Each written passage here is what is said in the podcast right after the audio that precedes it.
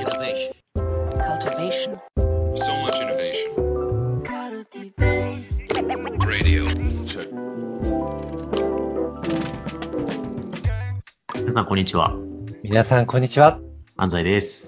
みなべです。はい。というわけで、はい。カルティベースラジオのマネジメントチャンネル、はい始めていきたいと思いますけれども、はい。これ、あの、他のポッドキャスト僕あんまり聞かないんですけど、うん、聞いてないのあんまり実は聞いてなくて、たまにあのピンポイントで SNS で面白そうなものがはい流れてきたら、あの、ススタートアップ系のものだったりとか、いそれこそこの間出させていただいた深堀 FM さんとか、ピンポイントでね、あの、聞くことはあるんですけれども、なんはいか結構最初の挨拶って、我々ちょっとあれですよね、独特ですよね。いや、独特ですね。う。うんん。何も説明してねえな、我々って思いました。なんかこのポッドキャストはとかって言うわかる結構言言ってるじゃん、他の人たち。みんな言うんですよ。このポッドキャストは、何々の何々の何々でお届けします。何々ですそうそうそうすごいちゃんと言うじゃないですか。はい。いや、その、僕みたいに一個のポッドキャスト追いかけない人からすると、めっちゃありがたいな、あのイントロダクションって思って、めちゃくちゃありがたいですよね。はい。我々もやった方がいいなって思って。こんにちは、こんにちはって言って、何の、今日何話すかも何にも話さないいやほんとそうっすよルで話すもんね。うん安西です、みなべです。いや、誰って感じです。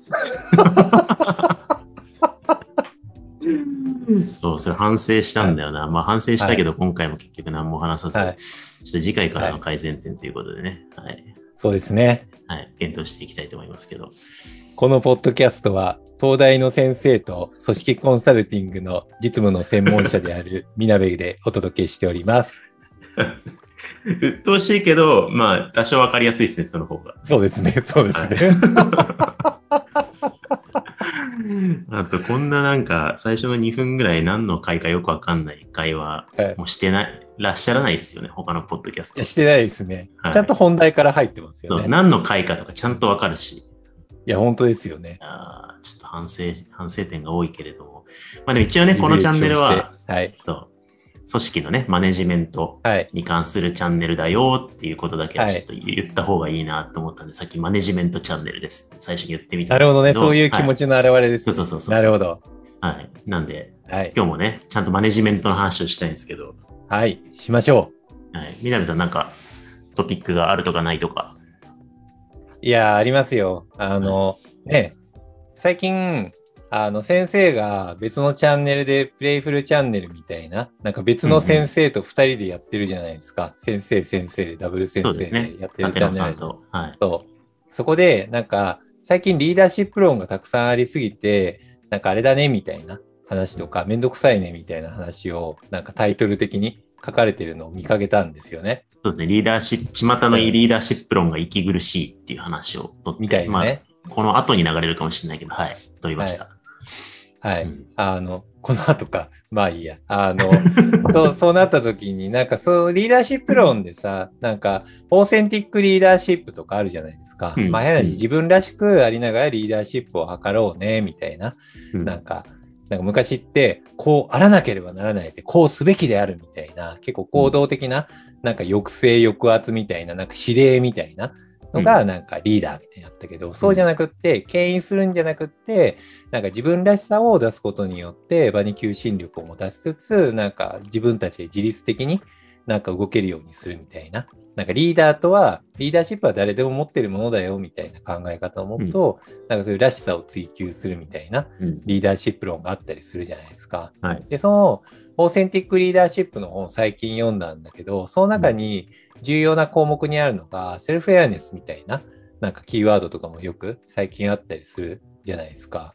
セルフアウェアネス。自己、自己認知的な感じですかね。そうそうそう、自己認知を高めるみたいなうんのがあって、でそこのキーポイントになるのが、外的なものと内的な動機、ここら辺をなんか両方を一致させながら不平弁使用させていくと、なんか自分らしさみたいなのが発見できて、めっちゃいいよ、みたいな。うんうんなんかそういうのって結構トレンド的にあるのかなって思っていて、でもこれすごい共感することがあって、うんで安西さんのなんか学習観にも似たようなもんがあるのかなって思っていて、で最近あの研修とかなんかお仕事で一緒させていただく機会もあっって、そのあたりの話とかもされてたから、東大の先生にそのあたりのお話をちょっとお伺いしたいです。久々に雑な振りが来てし、ちょっと新鮮な気持ちに帰ってなあ、ったん本当ですけど。ですか？はい。いや、そうですね。その、まあ、マネージメントとか話す上で、やっぱりその人、まあ、人ってすごい会社の中でね、うん重大かつ尊い資産なので、なんかそのひ人の成長をどう支援するかって、やっぱりこう、マネージメントの中で無視できないと思いますし、僕もずっと学習の研究してきたんで、そこを大切にしてるんですけど、なんかその人の成長って、まあ、会社とか、まあ、その生きていく上で起こる人の成長って結構レベル感がいろいろあって、はいはい。なんか、もうちょっと早く起きれるように、なんか、目覚ましを早くかけて早く起きる。これも一つのまあ成長だけど、うん。これって比較的なんかライトで、やろうと思えば明日からできる学習じゃないですか。できるかな？明日早く起きれっかな？確かに確かに。うん。まあ、今簡単かの言ったけど、意外に例が悪かったかもしれないけど。うん まあまあでもさ、あの、読書をさ、10う分んするとかさ、なんかその行動を変えるとか習慣を変えるとか、まあ、習慣までいくと難しいけど、一旦瞬間風速で行動を変えたりとか、まあちょっと知識をインプットしたりとかって、まあうん努力すればまあ意思でコントロールできるじゃないですか。うんまあね。うん。まあね。だけど1日くらいだったら、マラソンできるかもしんない。あ、そうそうそうそう。なんだけど、やっぱこう、人としての成長ってもうちょっと深いところで精神的に起こるもので、なんかうん、物の見方が変わるとか、価値観が変わって、なんか自分のことしか考えてなかったのが、心の底から人の役に立ちたいと思うようになるとか、うわぁでかいな。とかね。それって、やっぱ、明日から人の役に立ちたいと思えるようになろうって思ってもできないじゃないですか。難しいですうね。んだからもうちょっとなんか自分の意思とちょっと少し離れたレイヤーで時間をかけて、えー自然発生的にゆっくりかけて起こる成長だと思うんですよね。はいはい。で、そういうこう深いレベルで起きる成長って、まあ、多くの場合、さっき南さんも言ってたけど、その自分の内側の動機、衝動とかって我々よく言ってますけど、うん。役に立つとか、お金が稼げるとか関係なく自分が今もう頼まれなくてもやりたい、こうしたいっていう欲求、ん内的な欲求と、はいとはいえこう外的に求められる制約とか、指示とか、価値とか、なんかそういう外的な価値の葛藤の中に、まあどんな人もいるわけですよね。はいはいはい。うん。まあ赤ちゃんとかだったら、もうなんか今、とにかくこれを遊びたいとか、風呂に入りたくないとか、うんここに落ちてたこれ口に入れたいみたいな衝動。いやもう口に入れたい衝動手強くないですか子供の1歳とか。なんか言語化される前にもう瞬間的にパッていっちゃうから、ね、そうそう行動が強すぎる。そう。でも親は、いや、マジ危ないからやめてくれ、やめなさいとか、いや、もう、いや、これをやりなさいとかって、その外的なね、こう、しつけってものがあったりとかして、でこれって子供だけじゃなくて、やっぱ、あのー青年、少年、うん。少女も含めて、なんかこう、もうもうちょっとこれで遊んでいたいけど、勉強しなきゃなっていうのもあるし、うんうんなんか俺はこれで食っていきたいんだけど、金にならないんだよなとか、うん。本当はなんかこういうことやりたいんだけど、まとめられてないとか、なんかそれってまあ常に絶えずその葛藤って存在してて、うんまあ、会社もそうだと思うんですよね。自分たちはこういうことやりたい。これが理念なんだけど、市場トレンドとかユーザーに求められてないとか、うん。まあ、そこで多くの場合どっちかに折り合いつけて、なんかまあ、やりたくねえけどやるかとか、勉強したくないけど親がうるさいからするかっていうふうに外に寄っちゃったり、うん。あるいは、いや、うるせえっつって俺はこれやるんだって言って、もううん。なんか、親は無視してひたすら部活をやりつつとか、あの儲からないけど好きなことをやるとかっていうふうにどっちかに傾倒しちゃうんだけど、結構その人の発達が深く起きるときって、なんかその葛藤の中でいろいろじっくり悩んだり、抗い続けたり、試行錯誤したり、うーんって言いながら、なんかいつの日かそこが結びつくなんか、うん技術だけじゃなくて考え方も含めてなんか、ふっとなんか一段上がる日が来るんですよね。うん。で、その時になんか、あれなんか今までなんでこれで悩んでたんだろうって言って、なんか次の次元に行けるみたいなことがあると思って、なんかそういう内と外の葛藤に耐え続けた結果、試行錯誤し続けた結果、なんかレベルが1段上がるみたいな。なんかこういうのが深い成長なんだよなと思って、結構マネージメント研修とかマネージメント育成とかする上で、結構この考え方最近お話しさせていただくようにしてるんですけど。ってことですね。なんか、なんか別の先生、東大の先生じゃない先生が、なんかツイッターで見てるの、書いたの見たんだけど、うん。なんか矛盾、その葛藤の矛盾があることによって探索が、イノベーションが生まれるみたいなことがあって、なんか、新、既存事業がある中で、でも新規事業を生み出していこうって、そこになんか資源の対立が生まれたりとか、うなんか今までと違うカルチャーだったりとかも生まれてきたりとか、コスト感的に塩梅を見なきゃいけないとか、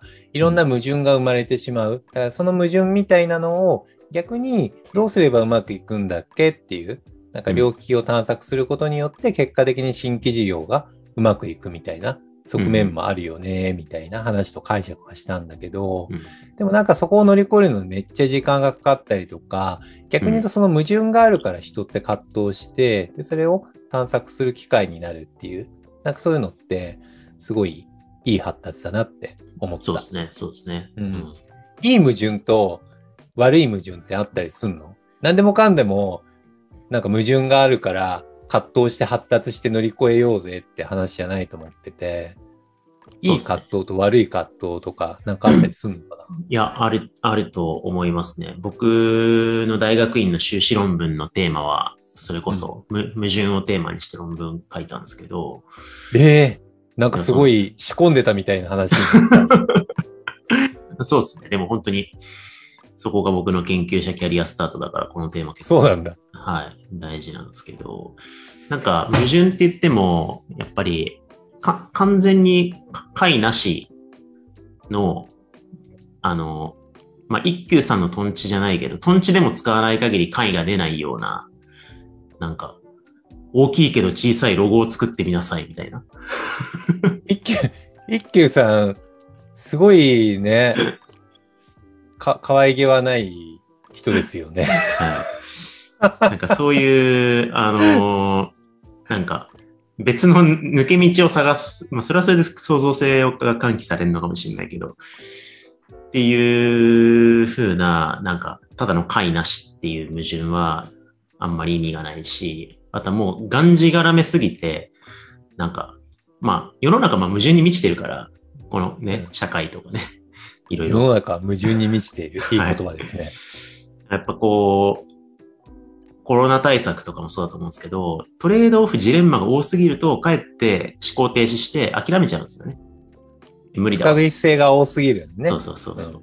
だからやっぱり、いい塩梅で、不確実で辛いストレスフルなんだけど、なんか悩み続けられる、運動が起こり続ける塩梅みたいな。っていう、はいなんかシンプルさと複雑さが結構重要ではあるんですけど、だからそういうふうに、不確実性を一定低減するスキルも大事だろうし、なんか自分なりの意味付けで今自分が向き合う葛藤ってこれなんだよなって、いっぱいある中でもこれなんだよなって認識できるとか、まあそれもセルフアウェアネスの一つのスキルかもしれないけど、なんかそういうふうになんかと解きたくなる塩梅のゲームバランスに自分で理解するって結構大事だと思う。はいはいはい。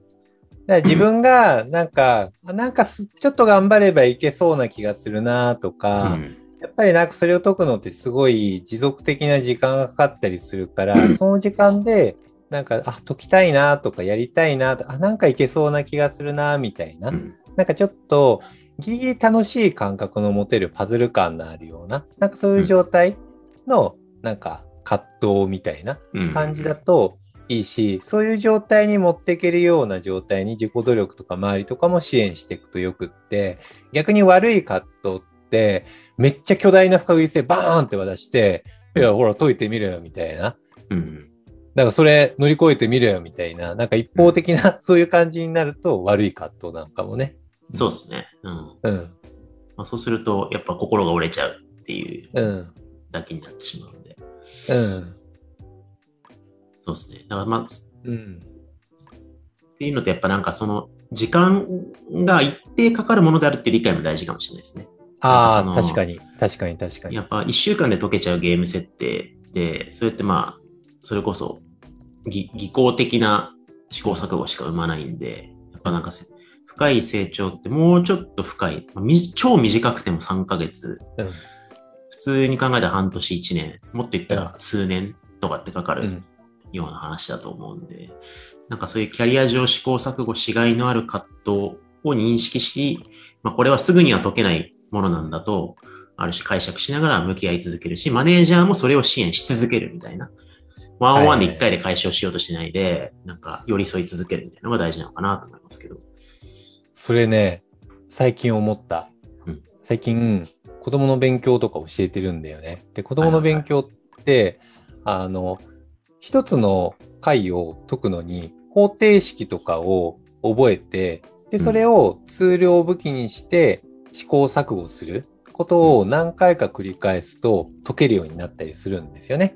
だから子供からするとすごいそうやって不確実性があるから、そこをなんか試行錯誤をして乗り越えられるようになるみたいな、不確実に向き合えるようになるっていうトレーニングするんだけど、でも結構、なんか学生の時とかって、大学生の時とかな高校生受験の時とかって、なんかそういう感覚、不確実性にたどり着いて答えがわかるまでのリードタイムが短いじゃないですか。ああ、そうですね。うん。でも社会人になってからって急に長くなるなって思ってはいあ、技術的な部分とかで、なんか例えば指標的な存在がして、イエス、うんオッケーみたいなうん。言われたりとかするのって、まあちょっと短いデイリーとかでいけたりとかすると思うんですよね。でも、なんかマネージャーとかになったりとかすると、やっぱりメンバーの発達だったりとかに寄り添うのって、うん。結構時間かかる。急になんか答えがなくて半年間1年とか、人間の発達って平均5年くらいでうん。ワンステップって言われてるから、結構時間がかかるものだからう、ん。急になんかリードタイムが1日が急に数年になっちゃうみたいな。なんかその視野の拡張みたいなの求められたり、なんだ自分自身の話もそうで、急にワンオンワンとかでうまい形になんかリレーション切って、相手と相手のエンゲージメントを高められるみたいなのって、うん急に一日でできるようになるもんじゃないと思うんですね。自分自身の熟達や発達も。うん。だからなんかすっげえ、なんか一日の出来とかにすごい落ち込んじゃったりとかすることとかあったりすると思うし、周りとかもなんかそれでうまくいかなかったりしたら、なんでできねえんだみたいな感じにフィードバックしちゃったりとかすると思うんだけど、でも本質的に人間の発達ってそれくらいの時間がかかるっていう、なんかうん時間の感覚を持つと、結構なんか、まあ運営の仕方とかもそうだし、なんか、まあ優しくなれそうですね。まあそうですね。根本的に。うん それまあは、考えてみりゃ、そそう思いますうだよね。うん赤ちゃんとかがさ、ハイハイしてるのに対してさ、お前、なんで立てないんだみたいな。立ってみろよみたいな。しないもんね。そうですね。まあ、言っても、ね、通じないでしょうけどね。いや、まあでも本当そうっすよね。なんか、うん。それをもう、子供だったら、なんか、あの、寛容でいられる。まあ、寛容でいられなくなる側面もあると思うんだけど、子供だからこそ。でもまあ、多分、あの、子供が大きくなっていくほど、なんかそのうんお勉強とかの世界になると、あの、焦りとか、こう、成績に点でフィードバックしちゃうとかって出てくるとうん。思うんですよね。急に大人扱いししちゃうっていう。ああ、そうだね。う。ん。なんか、お箸握れないとかっていう、なんか、3歳の時とかに、なんかまあ、いっかまだみたいな感覚があるじゃないですか。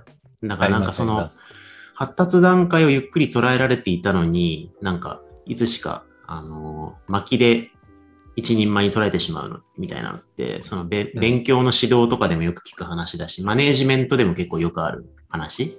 はいはいはい。うん。なんか割と自分は、自分もその発達を数年かけて乗り越えてきたってマネージャーに今なったはずなのに、なんかその自転車乗れなかった時の気持ちって忘れちゃうから、乗れるようになった。あれなんで乗れなかったんだろうみたいな。そう。なんでできないのみたいな。これやればいいだけなのになんでやんないのみたいになっちゃうんですよ、コミュニケーションが。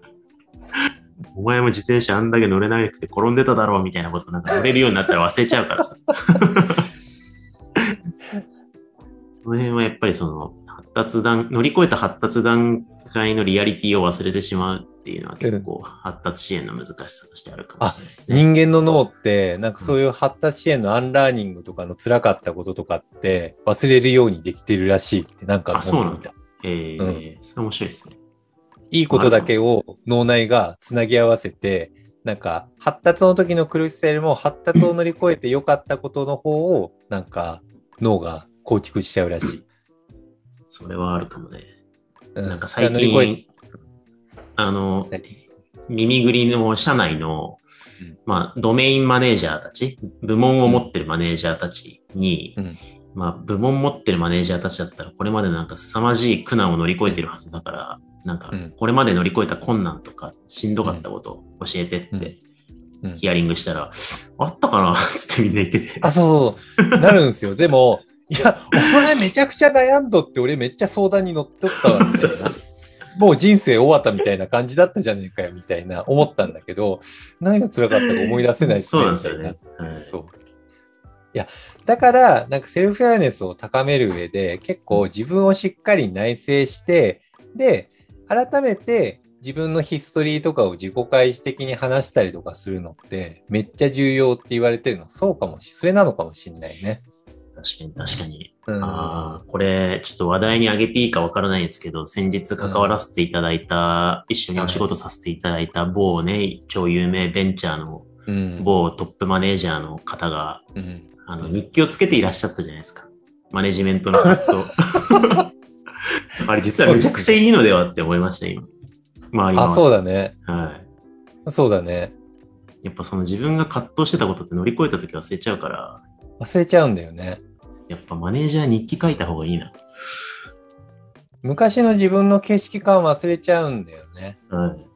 そうですうね。ん、でで、それを自分の景色感で捉えたことだけの、なんか表層的な発話だけのリレーションになっちゃいがちだから、そこら辺のなんか過去の体験含めて内省して、お互いにシェアリング、そこまで意味付けして語り合えるようになると、逆になんかお互いになんか共同体の中で発達がしやすくなるっていう、学習しやすくなるものはあるのかもね。そうですね。うん。やっぱ誰しもジュニアメンバーだった頃って、目の前のやらなきゃいけないウィークリーのタスクをやるっていう中で、自分のやりたいこだわりとか、自分の捉え方でそのタスクをやりたい気持ちと、でそんなこと実は求められてないとか、求められる役割これっていう葛藤の中でタスクをこなして1週間単位で、あ、これ褒められた。あれこれなんかちょっと違うって顔されたみたいな試行錯誤あったはずなんで、で、なんだけど、なんか、その感覚って忘れちゃいますもんね。忘れちゃう忘れちゃう。うん。で、に今の景色感で、なんでわかんないんだろうなみたいな感じで思っちゃうもんね。そうですよね。うん。うん。だなるほど、なるほど。からそれもあって、うん。なんか過去、オーセンティックリーダーシップの話でも、過去を内省したりとかして自分の意味付けを振り返り、ちゃんとそれを自己開示周りにしていくといいよっていうのは、逆にそれが、なんか周りの内省を振り返ったりとかして、それを共有体験にできるっていう意味でいいんですね。だから僕ももっとやろうと思いました。大丈夫これ今僕、あの、ラジオのタイトル付け担当僕なんですけど、このままだと、マネージャーは日記をつけた方がいい話みたいな感じ。思いつかないんだけど。もういいか。それはそれで。はい。はい。まあそんな感じですかね。はい。そんな感じで。はい。というわけで、はいちょっとなんかこの人の発達の本質みたいな話と、まあ、結構今年はちょっとね、マネージメントの知見に力入れて、まあ、マネージメント研修とかめちゃくちゃ今増えてますから、なんか、あ、そうだね。はい。その辺は力を入れてやっていきたいなと思うんで、うんその、これをこのね、マネジメントラジオで発信していきましょう。はちゃんと。ぜひぜひしていきましょというわけで、お楽しみにしててください。う。はい。はい。じゃあ今回はこのぐらいにしたいと思います。ありがとうございました。ありがとうございます。